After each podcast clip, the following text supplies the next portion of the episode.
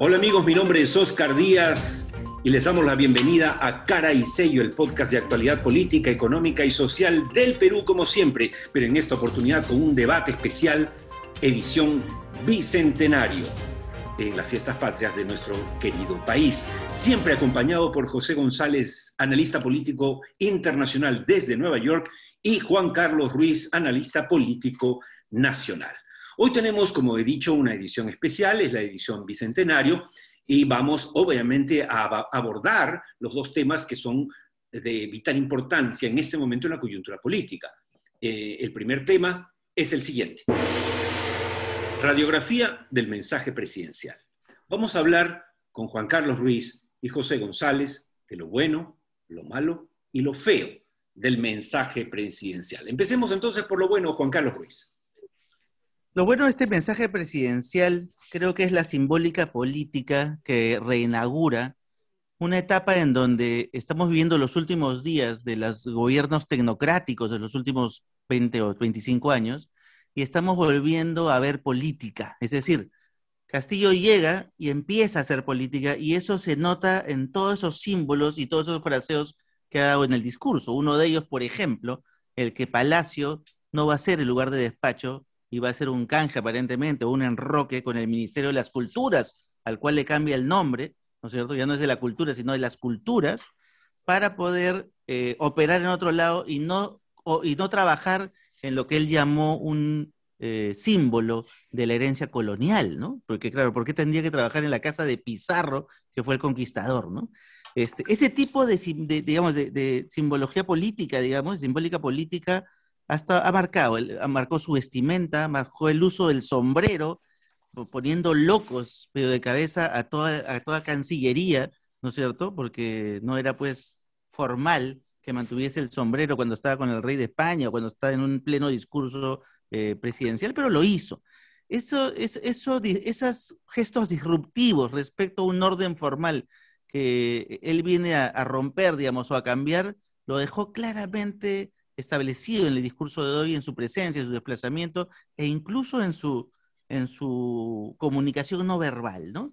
Yo creo que eso es algo bueno eh, para este país porque necesitamos, si realmente vamos a hacer algunos ajustes a ese modelo económico y a esa forma eh, en, la cual hemos estado, en la dinámica en la cual hemos estado con la Constitución del 93, él agarra y dice, juro por una nueva constitución, insiste con el tema de la Asamblea Constituyente pero claro, está tratando de ser lo más coherente posible con ese impulso del político que llega al poder sin tener mayor competencia tecnocrática, pero es esa dinámica y disputa entre el político y el tecnócrata lo que hace que la política o la política pública tenga vida y empiece a generar cambios, que es lo que necesitamos hacer. ¿no?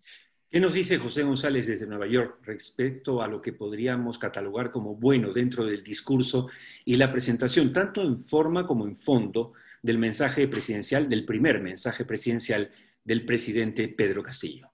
Eh, completamente lo que acaba de decir eh, Juan Carlos, es, es un mensaje presidencial.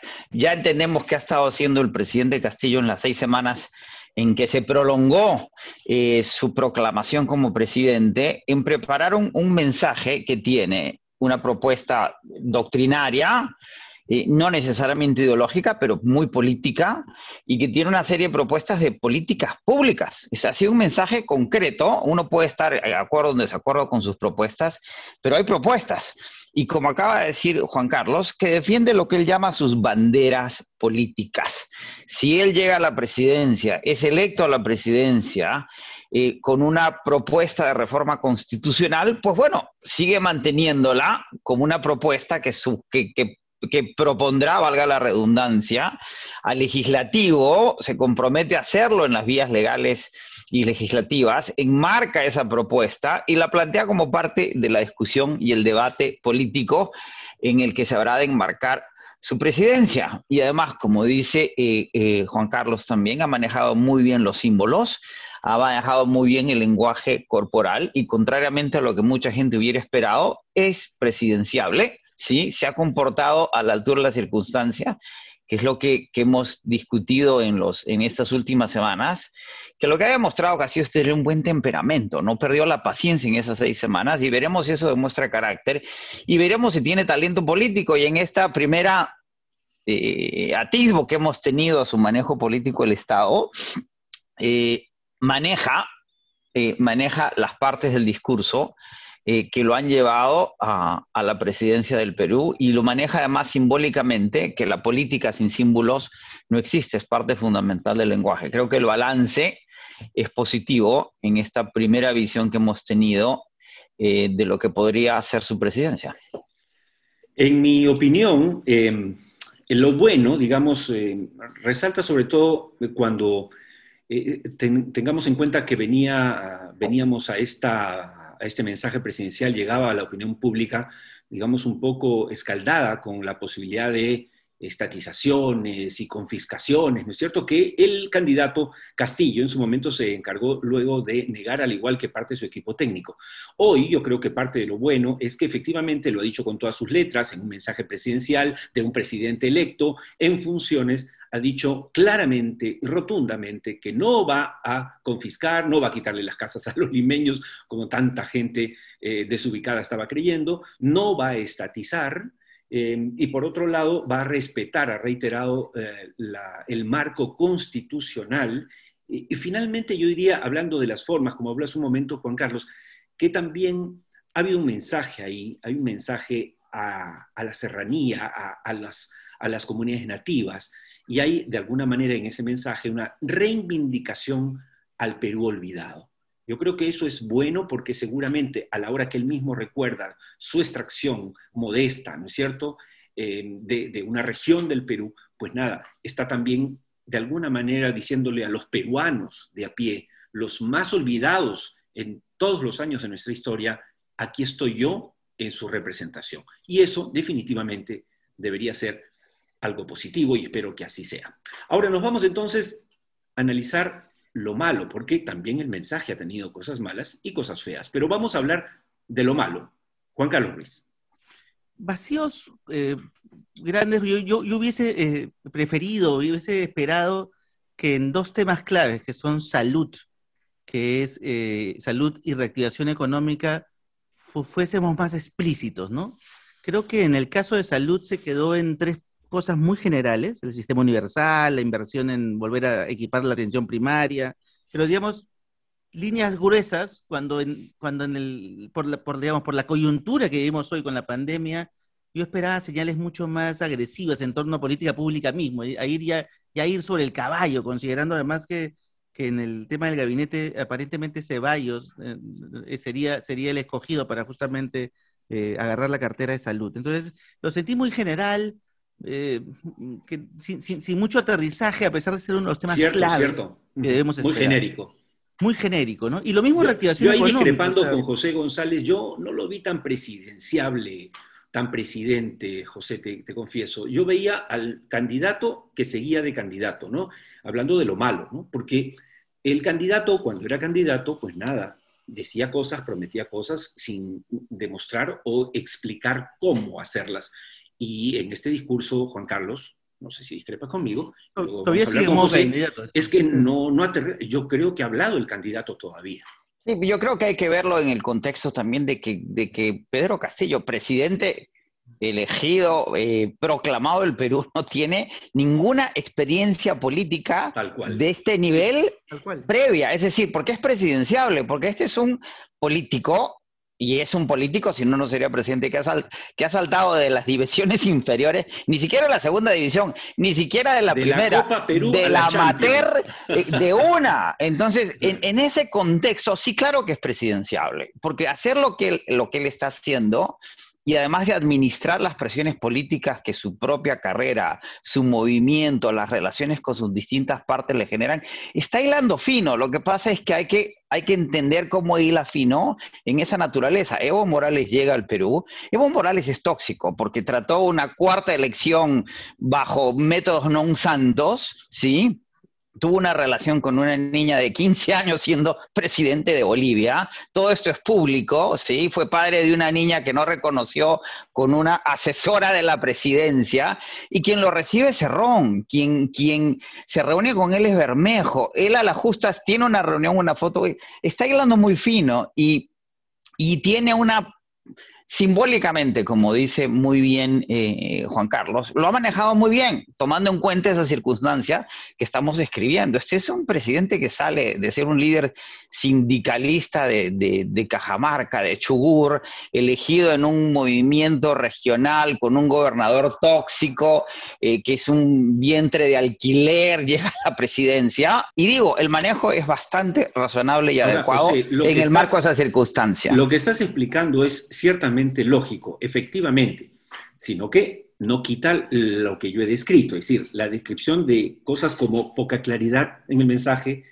como demagogia en varios eh, aspectos y en varios momentos, y digamos mucha promesa sin sustento. Eso es real. Eh, pero claro, pero, eso, pero, yo creo que tú lo explicas bien, por supuesto. estamos, haciendo un, estamos haciendo un balance. En balance, y yo creo que estas seis semanas que ha estado haciendo el candidato presidente Castillo en seis semanas. Eso que acabamos de ver hoy día. Levantando la y, y el hecho que no tengamos gabinete es una demostración de su buen temperamento, de su buen carácter, de no dejar que lo presionen y decidir. Sí, claro, tenemos un vacío en el Ejecutivo por 72 horas, pero tuvimos uno entre Lazaría Merino y Sagasti. Tuvimos uno en estas horas entre si Sagasti era presidente o no después del 26 en un desplante mezquino y absurdo en el Congreso, en función de un presidente transitorio que lo único que le ha hecho es bien al país es lo malo, y como malo, perdón, y, las, promesas sí, que, que, son como vacías, más allá de las generalidades, en un discurso de 45 minutos, 60 minutos, hecho en seis semanas, tampoco podemos tener un plan de gobierno detallado que ni siquiera Perú Libre tenía. Aquello de que los, los extranjeros tienen 72 horas para salir del país. Ajá, o sea, se van a ir se van a ir, pues, porque el presidente les dijo que se vayan. ¿Cómo que los jóvenes van a hacer servicio militar? Si no trabajan, no estudian, ¿cómo los vamos a reclutar para que hagan servicio militar? Digo, e, es como, y lo otro, que, vamos a tener rondas urbanas, eh, ¿y eso cómo es? O sea, eh, eh, digo, ahí, ahí sí, pero no podemos evitar promesas de ese tipo, y todo el mundo las hace en algún momento. Tampoco creo que en, balance, patrimonialmente hablando, activo contra pasivo, yo creo que este mensaje tiene más activo que pasivo. Juan Carlos. Ya, pero, pero por eso, pero, pero por lo mismo, cuando, cuando trata de aterrizar y convertir en algo programático esos deseos de político, porque como político le podemos perdonar que tenga sueños y, que exprese sus sueños sin problema. El tema es que cuando ya, ya gobiernas, tienes que empezar a convertir esos sueños en lo, primero priorizar los realizables y segundo, ponerlos en programas, o sea, darles lógica programática dentro de políticas públicas.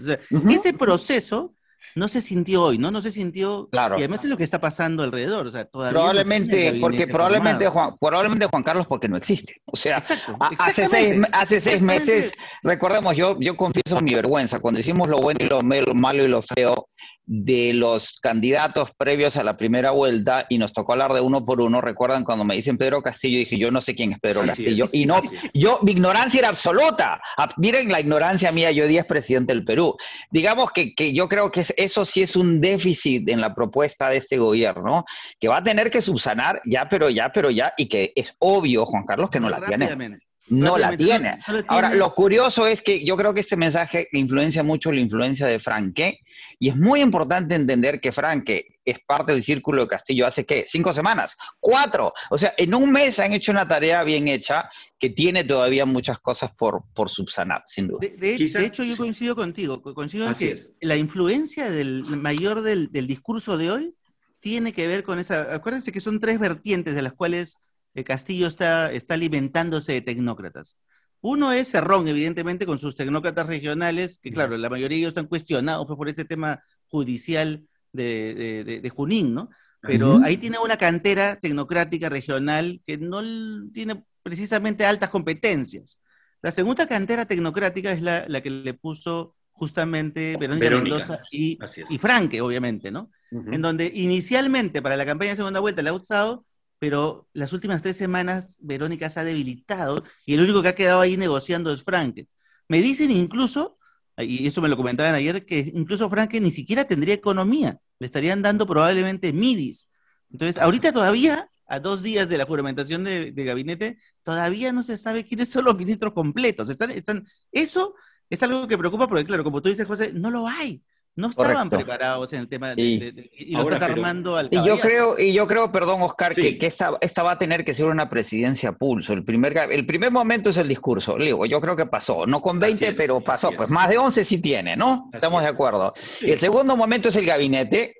Eh, eh, que, que, esa será la segunda nota, y de ahí ya tiene que gobernar a pulso, porque este primer gabinete tampoco asumamos que es el gabinete definitivo, pues yo creo que se van a correr. Eh, lo que a mí me, me, queda claro intuitivamente, creo, que este señor tiene buen temperamento y, está mostrando que tiene carácter, y no podemos subestimar. el problema con Castillo es que la derecha más dura ha sido muy negativa de, entrada con él. La derecha más blanda es muy condescendiente con Castillo. Yo creo que hay que dejar la condescendencia y valorarlo en su, en su contexto.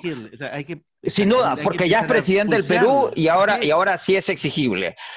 Pero eh, este señor nos va a tener que demostrar a pulso que sí puede gobernar el Perú, que si, no sabemos si tiene talento político o no. Eso lo tiene que demostrar. Lo, va a tener que demostrar. y, eso, y no va a ser fácil, va a ser inmediato. Este Congreso puede ser amigable por las primeras 12 horas, no llegan a 24, y ya sabemos que desde mañana empieza el combate. Y veremos si tiene músculo o no. Y el mejor ejemplo de eso es Evo Morales. Evo Morales contra toda expectativa, terminó gobernando bien Bolivia. Esa última elección fue un desastre, pero también le pasó a Uribe en Colombia cuando trató de reelegirse por segunda vez y, el Tribunal Constitucional colombiano le dijo que no. digamos que tiene lecciones de las cuales aprender eh, y ahí sí nos va a tener que demostrar que puede presidir el Perú y ahí sí no hay misericordia porque el cargo es muy difícil como todos bien José, Me parece que, que, que eh, has graficado muy bien la manera en que podríamos, digamos, eh, calificar al presidente. Uno, con el discurso, dos, con el gabinete y tres, con la propia gestión. Me parece totalmente atinado tu observación. Pero ahora estamos analizando el mensaje y en el mensaje obviamente tampoco ha salido jalado.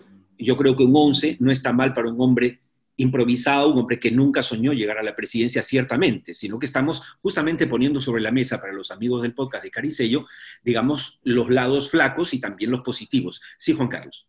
Sí, no, lo pasa el, tercero en disputa que ha entrado para alimentar como otra cantera tecnocrática es Humala. Entonces, mm, ahorita los, Dos, los dos canteras fuertes que están peleando por ver qué nombres quedan definitivamente en este primer gabinete son Cerrón y Humala. Claro, Humala se acerca a él y le dice, oye, yo sí he gobernado este país. Y yo, y yo sí sobreviví los cinco años, que es lo que tú quieres hacer. Y en eso el pragmatismo que tiene Castillo, que a mí también, yo también igual que José, creo que en el tema de ser un político pragmático, sí nos va a sorprender, porque tiene, tiene instinto, parece que tiene, tiene capacidad de reacción. Hay que decir, Juan Carlos y José, para terminar con, eh, eh, digamos, o volver por un segundo al tema de lo bueno, eh, que todo el mundo, o gran parte de la gente estaba esperando ¿no es cierto? Eh, alimentados por, el, por los ataques de la ultraderecha, un mensaje incendiario donde no, el país quebraba. Y hemos visto un mensaje que no es un mensaje moderado. o, de otro lado, o de otro lado, Oscar, un mensaje vergonzoso, ¿sí? Y tampoco, o sea, ha sido, ha estado a la altura. Y una pregunta, Juan Carlos, ¿esa tecnocracia regional es solvente? ¿E, ¿Es, es, es aportante? A ver, la, la, que tiene a la mano con Cerrón, que es la que está en Junín, no ha, no ha presentado, no presenta muchos pergaminos ni, muchas ni, muchas eh, políticas o, gobiernos. Lo, más notorio de, esas propuestas es Héctor eh, Nájar, que ya sabemos que tiene mm. todo en contra, ¿no? pero, pero no nos olvidemos que detrás de, ella está la tecnocracia regional que, que administró Vizcarra también. Mm. Vizcarra está de ese lado, con Cerrón. Entonces, hay muchos cuadros tecnocráticos del, equipo de Vizcarra, que Vizcarra, claro, obviamente los que no están quemados, ha tratado de ponerlos y está tratando de ponerlos en, los equipos, no solo de ministerios, de, ministros, sino de viceministros o directores generales. Esto es, esta es una batalla de copamiento que se va a dar, que empieza recién. Entonces, esa pugna de las tres canteras va a seguir porque ningún partido, ningún movimiento, ninguno de ellos tiene esos 500 puestos claves que necesitas para tomar el control del Estado con alta competencia. Antes que nos gane el tiempo, entremos rápidamente dentro de este primer gran tema, la radiografía del mensaje presidencial. Hemos hablado de lo bueno, de lo malo, hablemos de lo feo, de lo feo, guachafo, peligroso, como quieran ustedes. Yo pongo sobre la mesa lo siguiente, ¿no? Eh, era lógico, digamos, ha estado siempre en su mensaje, ha estado en sus últimos tweets, que hablara de la Asamblea Constituyente, pero me parece realmente muy riesgoso para el gobierno naciente de, un hombre que ni siquiera tiene ministros, eh, eh, enfrentarse de entrada con el Congreso, que ya sabemos tiene gran mayoría en contra de esa propuesta. La otra parte fea para mí es que no hay premier, sino hasta mañana, y tampoco hay ministros hasta pasado mañana. Ok, lo que dice José está bien. Eh, Keiko Fujimori y todas las leguleyadas postergaron, pero ya vas pensando en gente. lo que pasa es que básicamente esta demora en el premier y en, la constitución del gabinete lo que demuestra es que no hay cuadros, es que hay peleas intestinas, es que hay un tira y afloja con el, con el señor Cerrón que quiere pisar fuerte y solo saldremos de la duda cuando conozcamos los nombres. Juan Carlos. Lo feo es que existe un círculo íntimo, familiar, con los sobrinos, el hermano, la esposa, alrededor de la familia Castillo y, la familia materna y paterna. Hay cuatro personas que pertenecen a la familia nuclear, la familia, literalmente los sobrinos, que están literalmente compitiendo el poder, las cuotas de poder de estas tres canteras que hablamos, la de Humala, la de Cerrón y la de Mendoza y Franque.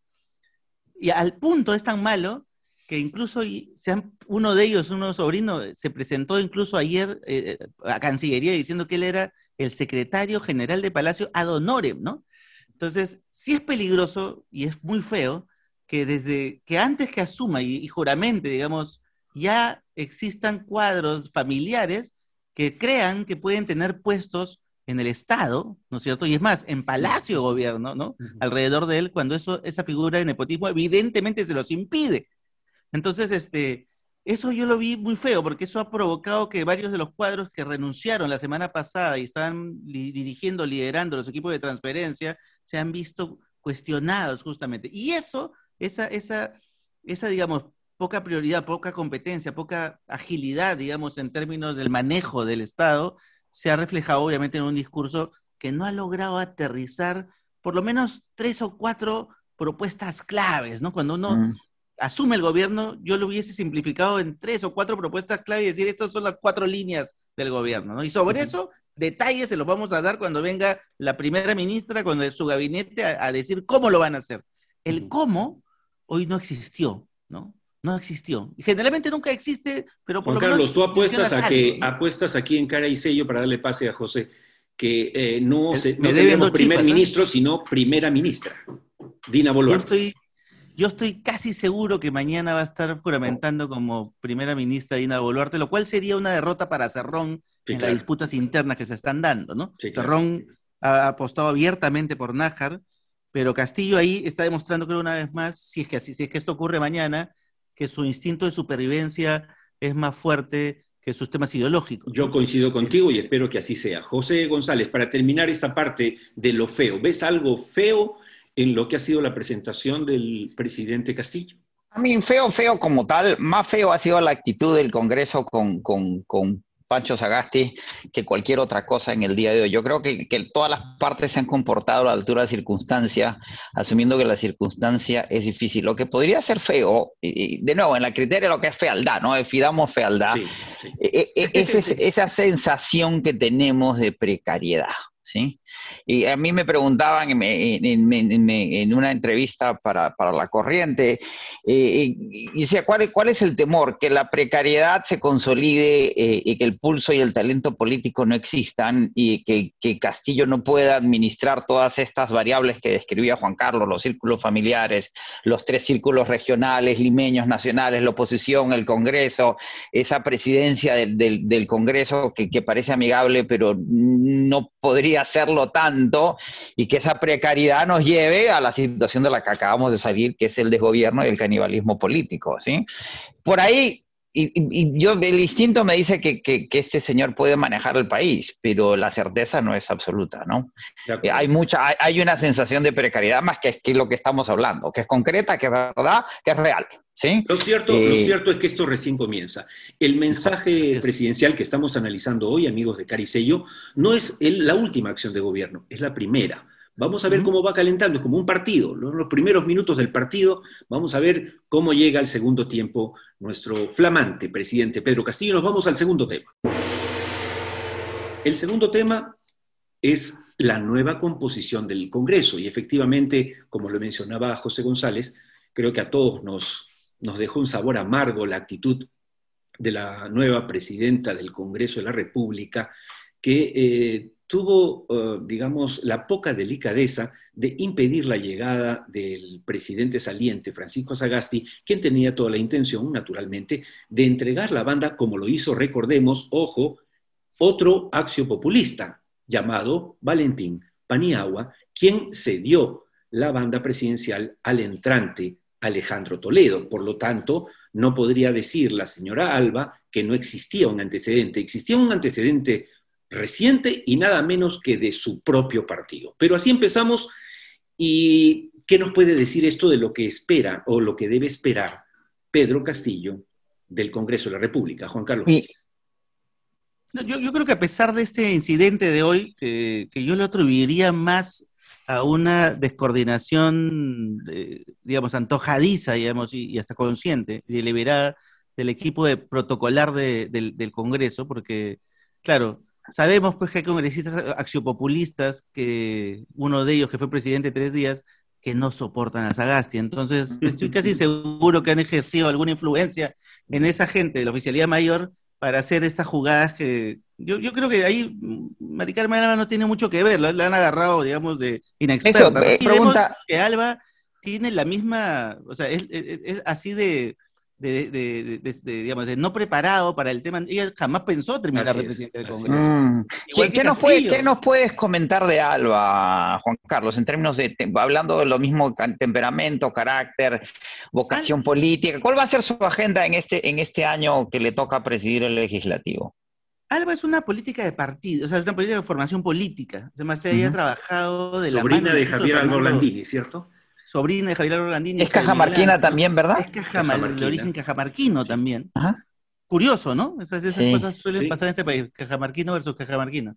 Pero que claro, es una, es una tecnócrata, pero que tiene más de política de tecnócrata. Ha ocupado varios puestos en el Estado, siempre en, términos de direcciones, todo. Mm. Pero, pero tiene más de formación política de, que de tecnocracia. ¿Y, es buena política? ¿Tiene las cosas claras doctrinariamente, políticamente? ¿Va, va a tener una buena gestión? por lo menos el, rollo y el discurso axiopopulista lo tiene, y, mm. digamos, y, tiene una habilidad para, para armar una red de contactos, digamos, y de, acuerdos que le ha permitido, le permitió, por ejemplo, a pesar de tener a varios lescanistas en Acción Popular, lograr que el voto de Acción Popular sea unánime, ¿no? Mm. Entonces, habilidades tiene políticas. Yo, yo lo que espero es que vamos a tener a una presidenta del Congreso que va a empezar a acompañar al gobierno y a tender los puentes que sean necesarios, salvo que el gobierno central eh, empiece a patear el tablero. o sea, si, eso, si te eh, escucho, si te, si te tiene temperamento para, pelear. si, te si te escucho bien, Juan Carlos, ¿esa va a ser una legislatura constructiva de cara al Ejecutivo? y es lo que ha planteado en el discurso del lunes, ¿no? Su mm. discurso ha sido claramente puentes tendidos, trabajemos juntos de la no mano. más enfrentamientos. Usted, respete, claro, usted respete nuestro fuero, nosotros respetamos sus competencias, y, pero trabajemos juntos, es decir, no más, no más enfrentamiento político. Ahora, pero lo que sí preocupa, y lo, lo mencioné hace un rato, eh, colegas, es que eh, en ese ánimo que lo muestran en realidad tanto el presidente Castillo como la presidenta del Congreso en su discurso asumiendo la presidencia del Parlamento, evidentemente desde el punto de vista formal están hablando de bajar las armas y tender puentes. Eso es bueno. y ahí yo me, me quedo preocupado por la propuesta hoy bastante confusa del presidente Castillo. Por un lado, empieza diciendo, mm. vamos a plantear la Asamblea Constituyente, pero dentro de los cánones de la Constitución, y eso se decidirá en este Parlamento. Aplausos. Pero minutos más tarde, dice lo contrario. Dice, bueno, mm. no podemos dejar que la gente, por culpa del Congreso, lo estoy eh, simplemente, eh, digamos, resumiendo, no lo estoy parafraseando, sí. pero lo que dice es, no vamos, el pueblo está antes que el Congreso, y si el pueblo quiere, el Congreso no puede pararnos. Ojo, ese es un pésimo mensaje. Y yo ya he escuchado hace un rato a uno de los integrantes de la mesa directiva, el señor Wong, diciendo esto es innecesario. Yo creo que hay una gran mayoría Juan Carlos y José, que no van a darle pase a ningún cambio al 206 de la Constitución y menos a una Asamblea Constituyente. De hecho, solo tienen 40 votos. Entonces, si es así, a pesar ¿para de que son 40 sólidos, no tiene más de 40 Ahí le doy el, el, pase a José. José, si todos sabemos, porque todos sabemos, que no tiene mayoría, que tiene minoría, que no tiene los votos, los 87 que necesita para un cambio, ¿para qué proponerlo arriesgándose José González a, a obligar al Congreso a que levante sus armas? Yo, yo eh, retomo el tema con el que arrancó Juan Carlos, que me parece clave.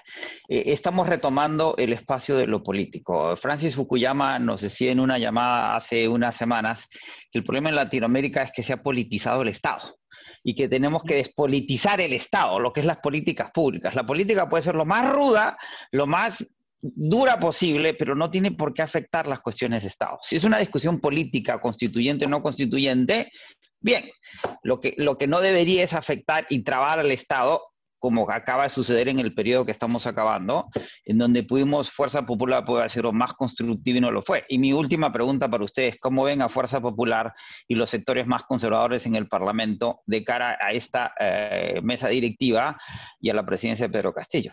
Dale, Juan Carlos, que, ya nos vamos.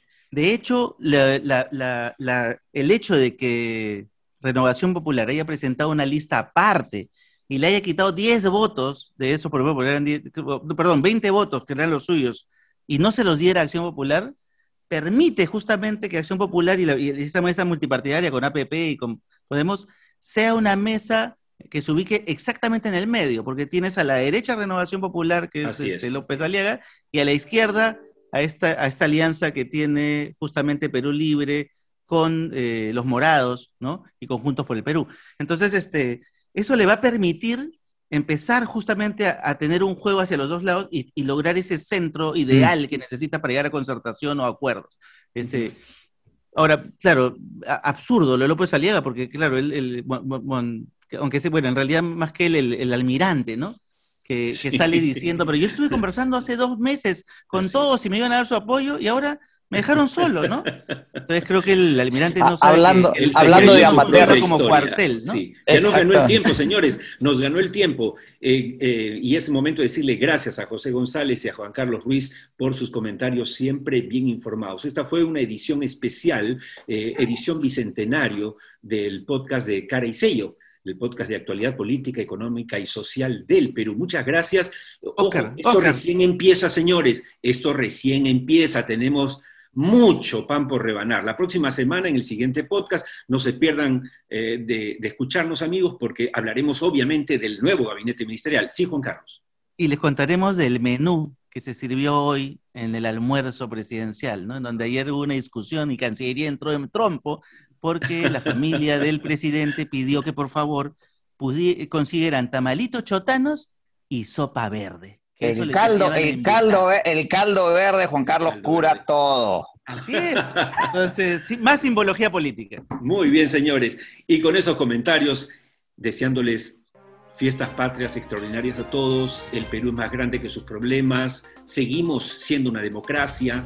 Tenemos un, nuevo traspase del poder constitucional de un presidente a otro. Hay muchas razones para estar contentos. Siempre habrá discusión política pero el Perú sigue adelante. No se olviden amigos que nos encontramos en cualquier momento en Spotify o iTunes, salvo mejor opinión.